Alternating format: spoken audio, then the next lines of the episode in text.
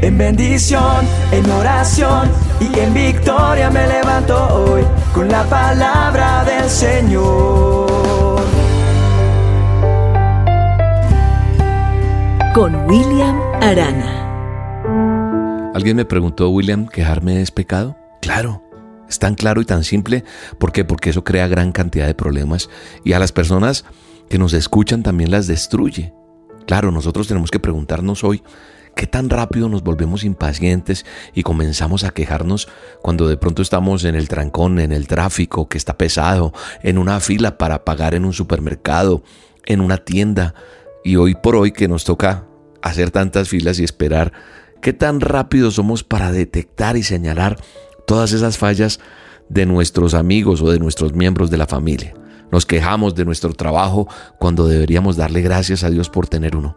Por ejemplo, me encontré esto y quise compartirlo para que reflexionemos con este tema de la queja en esta dosis. ¿Se imagina que a partir de hoy todo lo que usted es o de todo lo que usted se queja se ha sacado de su vida? Imagínese esto, que usted dijera, uy, no aguanto a mis hijos. Listo, muertos. Ay, qué pelo tan horrible el que tengo. Calvos, inmediatamente.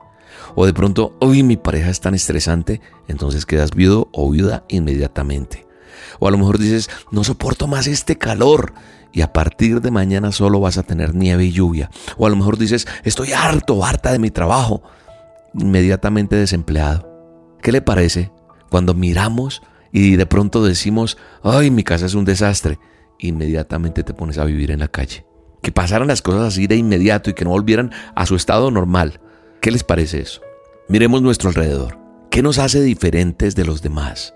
La Biblia dice que el sol sale para todos, para buenos y malos. Lo que nos hace diferentes a los demás son nuestras actitudes frente a las diversas situaciones. Entonces tenemos que alegrarnos y agradecer por todo. Y lo que tenga que cambiar, tenemos que cambiarlo. ¿Qué hay que cambiar? cuando dices, uy, es que ese hijo mío pues hay que mirar y revisar. O cuando tú dices esa relación de pareja o el trabajo, hay que mirar que hay que cambiar. Tenemos la capacidad de cambiar muchas cosas. Entonces, alégrate y agradece por todo. Y lo que tengas que cambiar, cámbialo. Cuando nosotros cambiamos, todo a nuestro alrededor cambia. Cuando el día empiece, agradezca. Cuando el día termine, agradezca. La palabra de Dios me enseña algo muy hermoso que está en el libro de los eh, Efesios.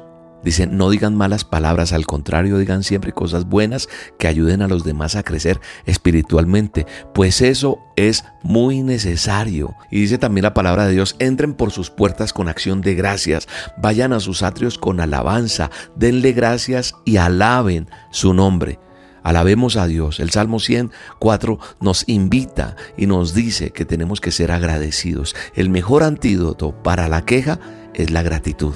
La gente realmente agradecida no se queja. ¿Por qué? Porque están demasiado ocupados agradeciendo por todas las cosas buenas que tienen, que no tienen tiempo para notar cosas que les hacen falta o por las cuales podrían quejarse. Por eso la palabra de Dios dice que debemos entrar a los atrios de Dios con alabanza y acción de gracias. Tú y yo necesitamos convertirlo en un objetivo diario para nuestra vida, una vida de acción de gracias.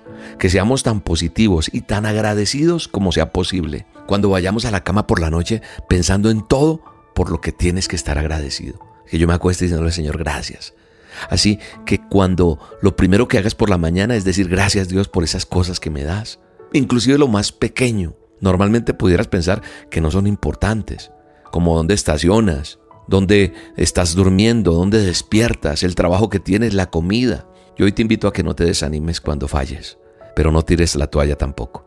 No renuncies. Mantente firme hasta que hayas desarrollado un nuevo hábito, el hábito de agradecer y estés viviendo con esa actitud de gratitud generosa y eso va a endulzar mucho tu relación con Dios. Yo quiero que tú y yo oremos hoy por algo bien bello. Yo quiero que recuerde que la queja trae pobreza y la gratitud trae abundancia y que todo se puede lograr con un sencillo cambio de actitud y siendo agradecidos. Cuando te quejes tienes que reflexionar y decir, perdóname Dios. Ora conmigo y dile, Dios, quiero vivir con una actitud de gratitud. Sí, quiero ser agradecido, agradecida. Comienza ya. Dile, Señor, te agradezco mucho por amarme, por bendecirme, por hacerme escuchar esta dosis que me hace reflexionar. Ayúdame a ver las cosas positivas en la vida para que pueda estar agradecido por todo esto, en el nombre de Jesús. Amén. Te mando un abrazo, te bendigo en este día y a ser agradecidos. Puede que yo pierda mañana el trabajo, creo que va a llover. No sé si tendré un accidente en el carro, el mundo está al revés. Mucho gusto, yo soy el chef pesimista, todo va de mal en peor. Salir de mi casa se me hace difícil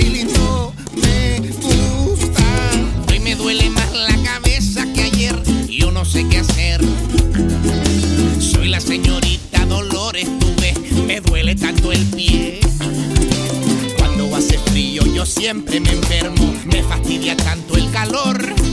Y esta medicina me da indigestión y no me